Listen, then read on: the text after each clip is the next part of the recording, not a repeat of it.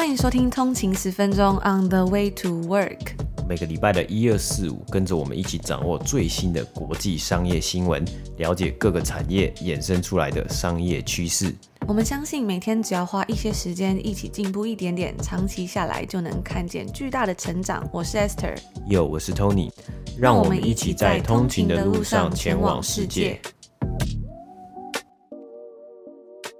大家早安，今天是十月二十二号星期五，欢迎回来通勤十分钟。大家早安。那今天呢，终于又来到一个礼拜的礼拜五啦，不知道大家今天心情怎么样？有没有想好今天下班就是礼拜五晚上有要去哪玩，或者是明天礼拜六、礼拜天要做什么了吗？我听好像蛮多朋友都说，台湾这几天的天气好像变蛮凉的诶，所以大家要注意一下保暖，或者是记得出门的时候啊多穿一件衣服，因为有时候我觉得在季节转换的时候，真的是很容易身体会感到不舒服啊，或者是过。像我前阵子不知道大家有没有听出来，就是声音有时候会怪怪的，因为最近多伦多变得很冷嘛，所以有时候就是那个过敏，鼻子会特别的不舒服这样子，所以大家要注意一下哦。嗯，有时候在我觉得在季节转换的时候，好像会有一点点不适应啊，特别是我们在这里。很快的，就是天很快就会黑了。那在暑假的时候，有时候天最晚最晚呢、甚至到九点呢、太阳是还没有下山的。那这个反差就会非常大。像现在呢，大概六点多天就已经黑了，就是有一个三个小时差距啊。那如果真的进到了可能十一月、十二月冬天呢、然后就会开始下雪，然后可能呃每天就是四点、五点天就黑了，然后早上的时候呢，大概八点啊、九点才会天亮啊。我觉得在多伦多真的是一个非常四季分明的地方，我自己有时候会觉得还蛮不习惯的吧。但这就会提醒我说，其实日子真的每天都一直在过，然后时间的流逝是很快的。我觉得有时候人好像都比较习惯在一个固定不变的状态。然后自从搬来多伦多，或者自从搬来加拿大之后，我就发现每天或者是每一个月啊，每个季节都被这个地球、被这个世界催着走。然后就发现说更珍惜每一天吧，因为时间真的过得太快了。然后一下子夏天就结束了，然后本来从九点才下山的太阳变成六点半，然后变成六点就下山了，真的是还蛮不习惯的。那我们昨天呢也发布了我们第二次的通勤订阅 VIP 专属抽书活动啊，所以如果还没有去参加的通勤族呢，也别忘了可以去我们的专属 Slack 群组参加哦。这次我们要抽出一本还蛮棒的书，叫做《摇滚经济学》，那里面呢也谈到了很多娱乐产业里面的一些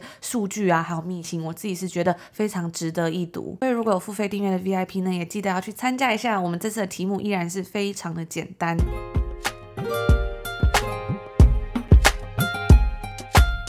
今天是北美时间的十月二十一号星期四，那我们看一下今天的美股三大指数呢，道琼工业指数是下跌了六点，跌幅是零点零二个百分比，来到三万五千六百零三点。S&P 五百标普五百指数呢是上涨了十三点，涨幅是零点三个百分比，来到四千五百四十九点。纳斯达克指数呢是上涨了九十四点，涨幅是零点六二个百分比，来到一万五千两百一十五点。那我们今天看到收盘呢，三大指数呢，仅有道琼工业指数微幅下跌，那标普五百指数以及纳斯达克指数皆有上涨的表现嘛。而标普五百指数呢，也再度的悄悄的逼近了历史新高，收盘达到连续七个交易日的上涨。而道琼工业指数虽然今天是微幅下跌，但是呢，它也是在。周三昨天的这个交易日之后呢，悄悄的逼近了它的历史新高。那今日的经济数据部分呢，美国上周首度申请失业补助人数是下降至二十九万人，也是较前一周呢有下降的趋势。那今天的新闻呢，股市新闻其实是非常之多嘛，其实有看到很多像是有 IPO 的新闻啊，还有我们等一下要讲到的有可能的并购案的新闻，再加上本周。就是一个很重头戏，就是财报季嘛。那财报季呢，这一个礼拜真的盘前盘后陆续都有好多公司来公布财报啊。那这些公司公布的财报，也可以让投资人以及大众呢，看看现在的整体的经济状况，还有经济复苏在疫情之后的这个状况，以及面对未来啊，有可能全球有包括 supply chain 啊，还有晶片短缺的这些议题，这些公司会是怎么样看的？甚至是他们来看说未来的经济的这个状况会是怎么样？消费者买不买单？整体的通货膨胀，整体的成本它的上升到底会在哪一个地方？首先，我们看到 IPO 的新闻啊，这个办公室共享公司 WeWork 终于在睽违两年之后上市啊。当时呢，曾经是一度成为估值最高的独角兽公司、新创公司嘛。那那时候呢，几乎要挟带这样的气势上市，但是却被爆出了很多各种的危机啊，还有财务的问题啊等等的，差点一度是破产的情况。今天。终于啊是透过了 SPAC 的方式，正式的在纽约证交所上市交易了。那今天 WeWork 第一天交易股价上升十四 percent，收盘来到十一点七八块美金。那今天其实也有很多的公司在盘前盘后公布财报，包括 Blackstone 收盘呢是上涨了三 percent，那最新的财报呢是缴出了。净利呢是几乎翻倍的情况啊，那 HP 呢在今天的财报之中啊，他们提高了今年本季的股息发放，以及提升了今年二零二二年财务年二零二二年的全年财务预估啊，那它的股价呢收盘是上涨了六点九 percent，来到三十块美金。特斯拉在昨天盘后公布了，也是表现非常不错的财报成绩啊，那也是连续三季呢缴出了单季获利的表现。今天收盘是上涨三点三 percent，来到八百九十四块美金啊，已经快要逼近九百块美金了。那另一间公司呢，我记得我们好像昨天晚上晚餐才吃的这间公司 Chipotle Mexican Grill 呢，它今天公布了最新的财报嘛，那财报的表现呢也是。非常的不错，皆有击败分析师的预期，包括它的营收呢是成长了二十一点九 percent，来到将近快要二十亿美金。那它的这个每股盈余呢，earnings per share 调整后的 EPS 是来到七点零二块美金，高于预估的六点三二块美金。那这也可以看到啊，因为呃虽然有渐渐攀升的一个成本啊，但是 Chipotle Mexican Grill 呢，它其实早在今年六月呢就不断的宣布他们会把一部分的成本，甚至是应该甚至大部分的成本呢，来转嫁到消费者的身上，也就是透过。提高他们菜单上面的价格。那另外一个新闻呢，则是 Snapchat 的母公司 Snap 今天盘后公布了最新一季的财报，营收虽然较去年同期上升五十七 percent，但是因为它的结果呢是没有符合、没有击败华尔街的预期，再加上啊，它最近因为苹果隐私权设定还有隐私权更新的一个改变的关系啊，所以它盘后呢。的股价最高下跌了三十 percent，目前应该是下跌二十五 percent。那与 Snap 相关的，就是以数位广告营收为主的公司，包括 Facebook、Twitter，盘后交易皆有下跌的状况。那以上呢，就是今天美股三大指数的播报。那我们的订阅制呢，自从开始以来，已经将近要三个月啦，真的是过得太快了。我觉得每天也过得很充实，可以继续在这边陪伴大家，我觉得真的是一件非常幸福的事情。昨天我们在节目里面有跟大家分享到，这个财鼠兄弟他们在他们的节目里面有分享《长胜心态》这本书嘛，里面就有提到一些对成功的见解跟定义啊。当大家都如果在乎流量啊，或是一些名气等等的东西之后，可能会变成是一种恶性的竞争。那这其实也是为什么我们当初要开启这个订阅制的原因。那开始做了两三个月之后呢，我觉得真的是还蛮开心，也蛮棒的，收到很多通勤族的回馈啊。那我们也可以更专心、更永续的做这件事，然后把精力放在提供更好的内容给大家，并且能够跟通勤族认真的互动，然后持续进步。所以这个将近三个月以来，真的是非常感谢大家。那如果有兴趣还没有订阅通勤族啊，在十月底以前，如果订阅 App Podcast 的话，都会有我们的专属明信片跟贴纸组哦，都是我们自己精心设计，然后在北美制造的。等到十月底之后呢，我们就会把东西寄回台湾。那当然福利也不只是这些喽，所以可以到我们的 Show Notes 去看一下，了解一下。然后现在 Apple Podcast 呢还有两个礼拜的免费试听活动，所以千万不要错过啦。如果是非苹果用户或者是还没有办法更新到最新 iOS 的话，也欢迎可以使用 Patreon 的订阅服务，内容是一模一样的。那详细的内容呢，我们都放在 Show Notes 里面了。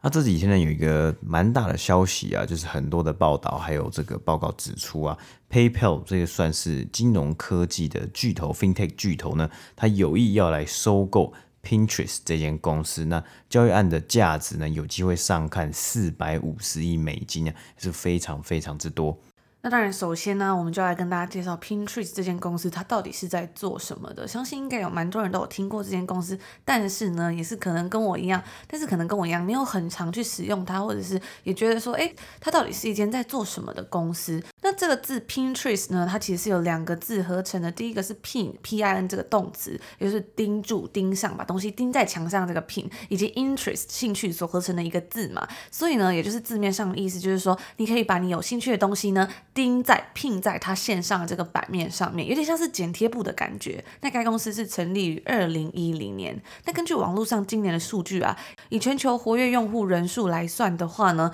，Pinterest 算是全世界排名第十四大的社群群网站，而且啊，它甚至是比 Twitter 还要前面的。那虽然目前在台湾它的普及度跟知名度可能跟 Facebook 或是 Instagram 比起来，算是真的是少了蛮多的。不过呢，如果是有在关注行销设计等等方面的通勤族，应该对这个公司都不会太陌生，或者是或多或少大家应该都有听过。那打开它的网站呢、首先可能会觉得有一点不知所措，因为你一打开那个页面啊，其实它就有很多的图片，可是呢又不太知道要怎么去用那么多张图片，到底是要做什么的。那我记得我第一次听到这个名名字 Pinterest 是我在大学的时候，我去实习的时候，那公司的设计师就跟我分享说，诶，这个东西啊，它很适合来找灵感，是一个比如说你想要找灵感啊，你要做图啊，你可以去的一个地方。那 Pinterest 它的网站设计呢是十分的简洁，上面的图片啊，其实也都是走一个非常精美的路线，它是有一张一张的图片所组成的。那根据 Statista 截止今年七月的数据所显示啊，在二零二一年全球 Pinterest 的用户之中，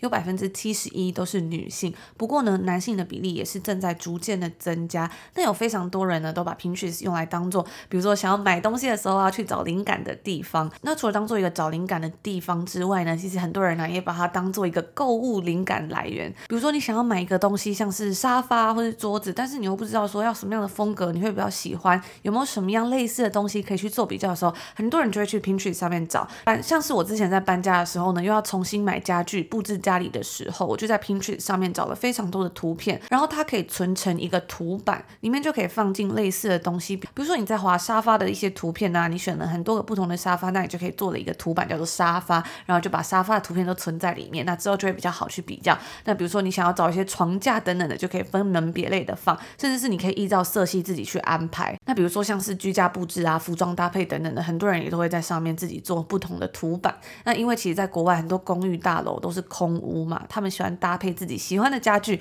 自己来设计家里的布置，像是电视要钉哪里啊，墙壁要刷什么样的颜色啊等等的。我之前也有看过有 YouTuber，他们是把整面的墙都重新设计，变成一个很像砖块的感觉。之前也有房仲跟我们说啊，有些房源呢，他的房东啊是有自己配家具的。那通常这种房子呢，可能就会比没有家具的还难租出去。这边听起来是不是有点奇怪？因为我印象中记得台湾的租屋处应该都是有附家具的吧？如果家具没有附的话，可能很多人都会觉得说，那要增增加很多开销等等的，就不想要租了。但是在这个部分呢、啊，跟台湾好像不太一样。像在这边很多的那个房子真的都是空的，连电视啊、桌子、床什么都是没有的。所以等于说，如果你选择一个空屋的话，你就是要自己去购买嘛。那在设计家里的时候呢，比如说有人喜欢家里的颜色总体颜色是偏深啊，有人喜欢暖色系或是比较明亮色系的，或者是有人可能比较喜欢几何一点、现代感一点的，而有人呢可能也喜欢比较像乡村风啊、中世纪风格等等的。那这个地方呢，就是 Pinterest 它厉害的地方，因为当你点开一张图片的时候，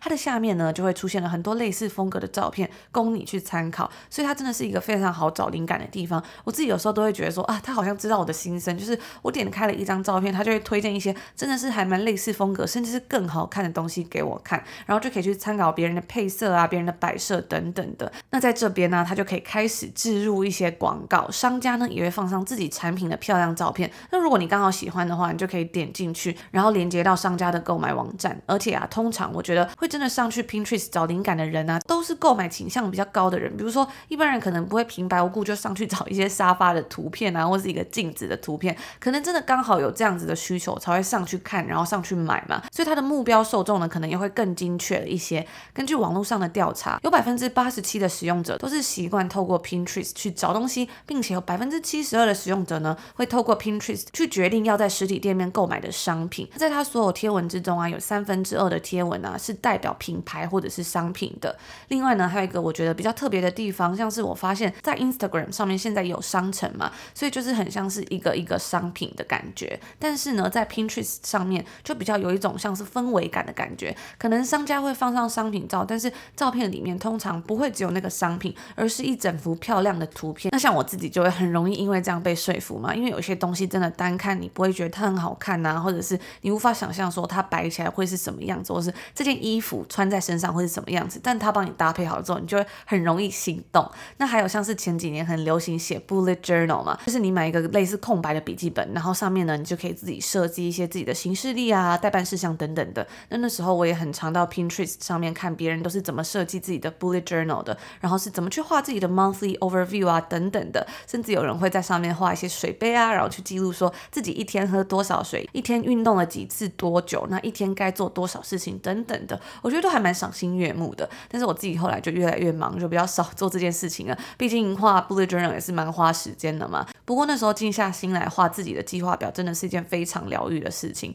我记得那时候我是在西班牙的时候吧，然后那时候当交换学生，然后时间就还蛮多的。我记得那时候我就在那个我的租屋处里面，就是一个西班牙的老公寓里面，然后就买了一张 IKEA 的那个 Lack，就是一张最便宜的小桌子，正方形的那种，大家应该都有印象吧？就是还有黑色啊、白色，然后这一张好像好像才十块还是九块加币吧，就是可能两百多块而已，非常的便宜。然后那时候我就把那个桌子就当做我的床头柜，还有我的一个小桌子，我都会在上面写字。现在想起来真的是真的还蛮疗愈的。那接下来呢，我们就来看一些该平台的数据。Pinterest 它目前是拥有四点五九亿的每月活跃用户，在去年呢，他们增加了超过一亿位月活跃用户，这是该平台有史以来最大的增长。那在 Pinterest 给股东的信中，他们有表示说，随着国际用户的增长呢，他们获得了大量的广告动能，特别是在西欧的部分。在去年的第四季度中，该公司的国际营收就来到了一点二三亿美金。单听这个数字看起来好像还好，但是呢，其实在二零一九年第四季的时候，它的营收啊才只有五千万美金而已。而他们也计划说要来继续扩大在国际市场中的影响力，所以在今年的上半年呢，开始进军到拉丁美洲等等的新地区。那 Pinterest 它目前的使用者主要在上面搜寻的前大五题，大家不知道会不会好奇这个东西？你们可以猜猜看，大家最常在上面搜寻的是什么东西？有个东西呢，应该很多人都可以猜得到，就是美食食物的照片。那第二个呢，就是居家装饰，再来是衣着服饰配件，还有美发美容以及健康健身等等的。当然呢，考量到一个平台的综合表现，就不能不去看它的未来发展性嘛。Pinterest 它目前的主要的广告受众为二十五到三十四岁女性，是占全部的三十点四个百分比。那接下来呢，我们就来谈谈这次今天要跟大家分享的他们这个收购案，也就是 PayPal 呢有意要来收购 Pinterest 这间公司的新闻。嗯，那相信可能有的通勤族今天在这几天的新闻里面有看到这样子的，算是呃还没有确认的一个消息啊。而 PayPal 这几天呢、啊，这是它的股价在消息出来之后啊，就有下跌的趋势嘛。今天收盘呢，更是下跌了五点八 percent，来到两百四十三块美金。而 Pinterest 在昨天的股价是有暴涨的情况之后呢，今天的收盘呢，则是小跌二点一 percent，来到六十一块美金。那根据华尔街日报的报道啊。PayPal 过去收购的历史啊，其实表现是没有到特别特别好啊，特别是在举出了。在二零一三年收购这个 peer-to-peer 汇款公司 Venmo 之后呢，到目前还没有办法让这个 Venmo 获利。不过 PayPal 的高层啊也表示，预计明年就有机会来获利啊。而另一方面呢，近期的 FinTech 巨头动作不断嘛，那 PayPal 最大的竞争者之一 Square 呢，先前才在价值两百九十亿美金的交易案中收购了先买后付或是 Buy Now Pay Later 公司 Afterpay，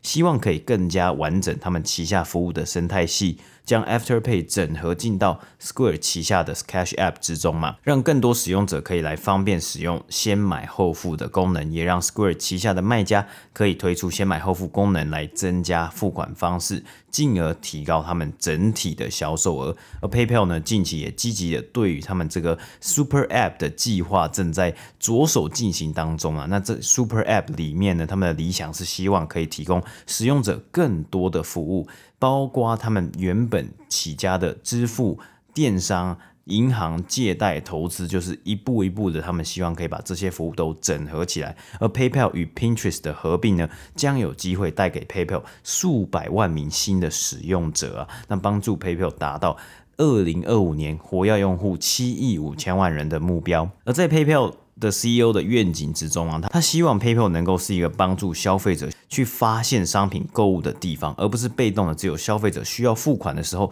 才会想到的服务啊。例如，诶，消费者可能是在某个消费的网站、购物的网站看到了这个东西，在结账的时候才看到 PayPal 的字样。他希望可以把整个过程、整个消费的流程反转过来。所以在 Super App 之中啊，PayPal 也希望可以加入购物车或是购物的功能嘛。那显然就是想要进军电商这个部分呢、啊。但是在这里风险就出来了。第一个呢，就是如果 PayPal 将重心摆在 Pinterest 上面。那么，其他与 PayPal 合作的商家可能会觉得有威胁。那简单的想法就假设你今天你自己 PayPal 自己推自己的商城，那么那些用你的付款方式的商家会不会觉得他有点被你排挤了？你可能会将之后的资源呢都放在只只推你的这个网店或是你的这个电商的部分。而且说到这个 PayPal 付款呢、因为最近我就有在网络上买一些东西，然后我就试图用 PayPal 付款看看，然后就发现，因为其实我们现在是在加拿大嘛，所以有时候买东西是要支付是用加币的方法，但是 PayPal 呢，它的主要货币应该是美金嘛，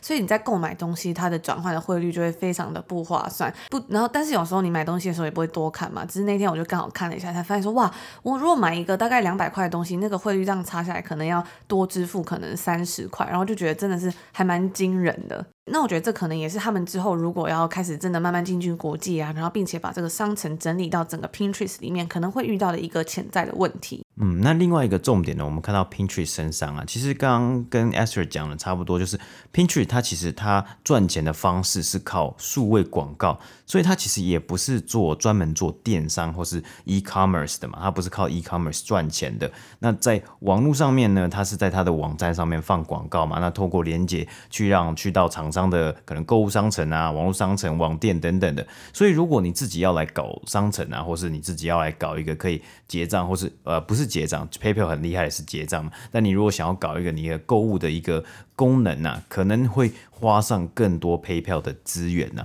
那会不会又损失更大了，甚至无法达到真正的一加一大于二的这个效应呢？那我们稍微来看一下 Pinterest 在今年第二季的表现呢、在截止于今年六月底的三个月之中，Pinterest 的营收是成长一百二十五 percent，来到六亿一千三百万美金。那全球每月活跃用户在第二季，今年的第二季呢，成长九 percent，来到四亿五千四百万人。那我觉得很特别是啊，它的全球营收之中啊，国际市场的营收成长是最多，两百二十七 percent。其实刚刚呃 Esther 其实就有提到，稍微提到一下，从去年到今年呢，其实每一季它在国际市场就是 international market 的营收成长呢，是看到了一个显著的进步啊。但是呢，美国市场还是它最主要的市场啊。用户虽然相对少，但是它的广告的钱是超级超级多啊！美国市场的每月活跃用户只有九千一百万人而已，但是它的营收，美国市场营收可以达到四亿八千万美金啊！平均每一位用户的营收是五块美金，而相较于国际市场平均每位用户的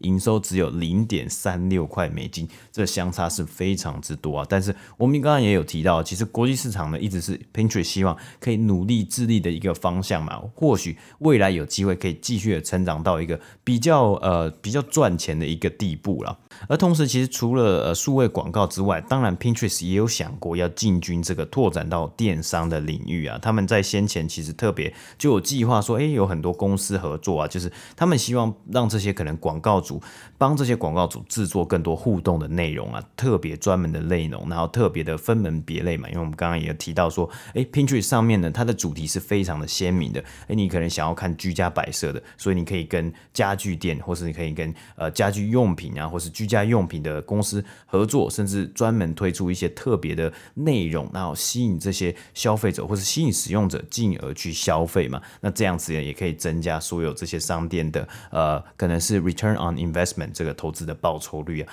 但是呢，除此之外呢，Pinterest 可能也希望透过这些地方呢，甚至再去延伸，有没有机会可以打进这个电商的领域啊？然后让他们的消费者在网站上面直接消费、直接购物。而回到 PayPal 这边呢、它其实 PayPal 从去年疫情它的股价低点到八十几块，到今年呢、啊，今天收盘是两百四十三块美金。那虽然近期呢，因为呃加上去呃上个月的九月有一个股市是下跌的状况嘛，所以 PayPal 的这个股价呢，其实相对以来是有下跌，但是呢，它的这个整体啊表现，过去一年半的表现还是非常非常的好啊，所以也让 PayPal 有更多的资源和空间去。审视一下，看看他们要用什么样的方式来收购，来进行收购的动作。但是，但是啊，其实我们看到这几天消息出来，它的股价下跌，其实。也可以反映出来，可能有人不乐见 PayPal 收购 Pinterest 的这样子的动作啊，所以在这个立场之下呢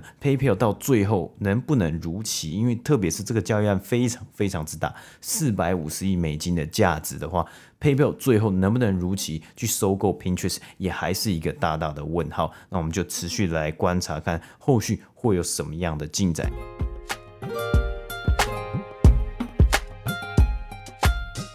以上呢就是今天星期五我们要跟大家分享的内容啦。我觉得今天虽然在北美时间是星期四，但是我的心情呢依然跟大家一样，都是已经在礼拜五了。那最近啊，其实，在多伦多这边已经真的开始感觉到圣诞节的气氛。虽然说现在才十月，都还没有万圣节呢，可是竟然已经有圣诞节气氛了。我自己也是觉得说，今年怎么好像来的有一种特别早的感觉。像是我昨天就去逛 Lush，那里面就是一些专门卖一些泡澡用品啊，一些护肤产品的店，然后我就去买它的那个泡澡球嘛。那 Lush 的泡球呢，通常它都是有季节性，比如说像是万圣节，它就会推出一些万圣节的泡澡球，然后复活节呢，它就会有一些兔子啊，有一些蛋等等的。就我昨天去的时候，我竟然发现很多万圣节的泡澡球竟然都没了，他们直接就是上圣诞节泡澡球，然后就是有一种好像赶鸭子上架吗？还是我不知道是因为它万圣节那些澡球是不是都缺货了？因为之前我们在节目中都一直有跟大家分享到说，在这边很多的供应链都出问题了嘛，所以今年的圣诞节呢，真的很容易可能会面临到大家买不到东西的状况。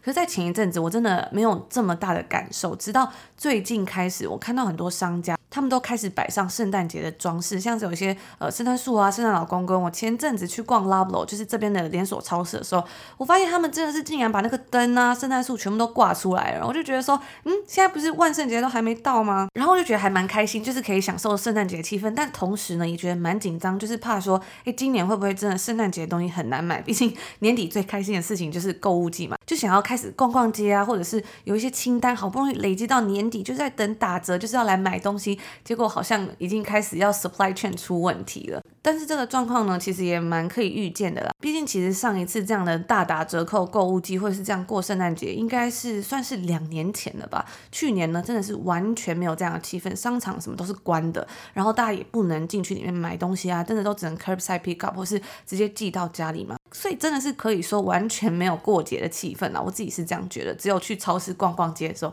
有这样的感觉。那昨天去看到这样子很热闹的感觉啊，真的我觉得真的还蛮感慨的吧。就让我想到之前有跟大家分享，我看了非常喜欢的书《莫斯科绅士》，他就有讲到说这个要记录下时间的这个重要性嘛。里面他就提到说，他说很多人呢、啊，其实是在身处最艰困环境的人呐、啊，像是迷失在海上的人呐、啊，或者是。住在牢里、监狱里面的人呢，还是会想想办法去记录一下一年之中时间的流逝嘛。虽然正常生活里面的美好四季流转与多彩多姿的节庆已经被分不出昨天跟今天的生活所取代，因为可能是在海上迷失啊，或者是像在去年一整年，我们都是几乎算是被关在家里，或者是在疫情之下，很多东西都不能开的时候，真的已经分不出生活的流逝的那种感觉。但是在困境的人仍然会在这个木头啊或者牢房的墙上刻下三百六十五道刻痕，而这是因为为什么呢？因为同等重要的是，这样子详细的记录时日，可以让孤立的人知道。自己又熬过了艰苦的一年，战胜了这样子痛苦的困境，然后活了下来。无论支撑他们生活活下去的力量呢，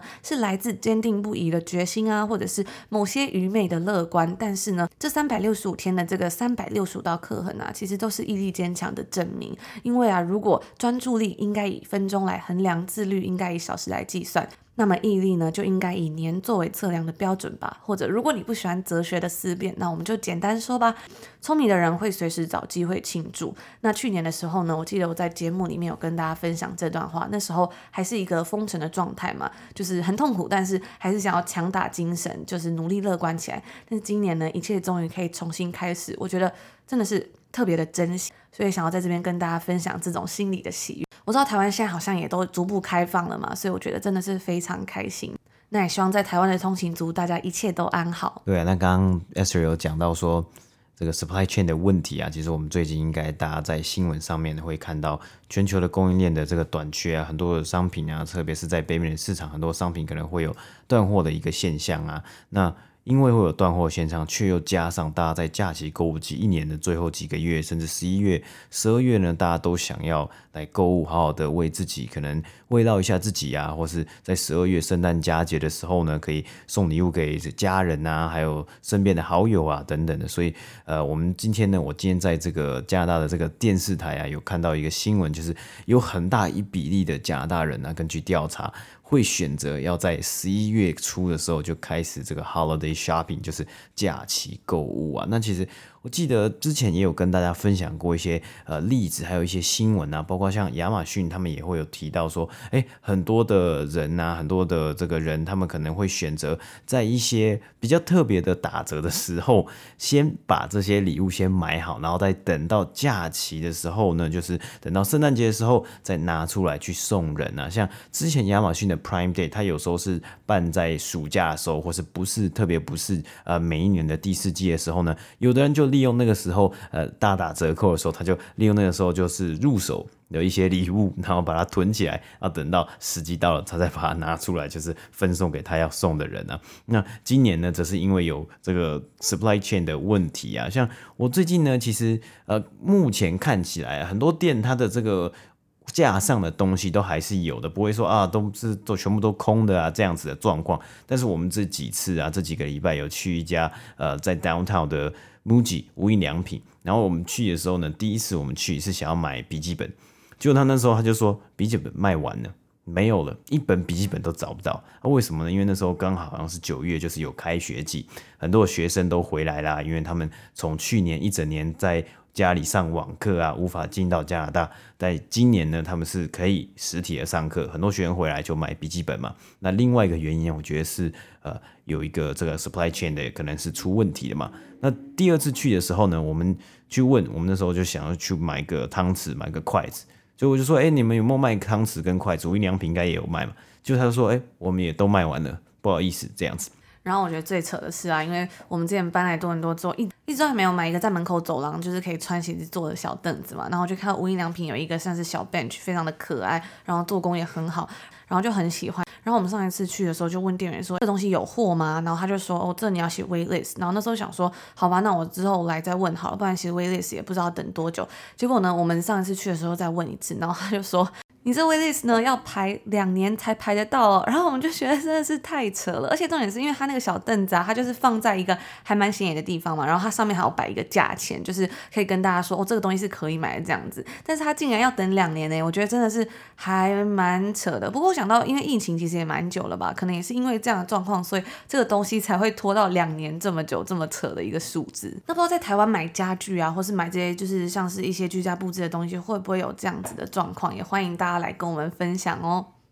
好，那以上就是今天我们所有跟大家分享的一些内容呢。那在这里呢，就祝大家有一个愉快的星期五，也在这里提前祝大家周末愉快。我们就下礼拜见，下礼拜见，拜拜。拜拜。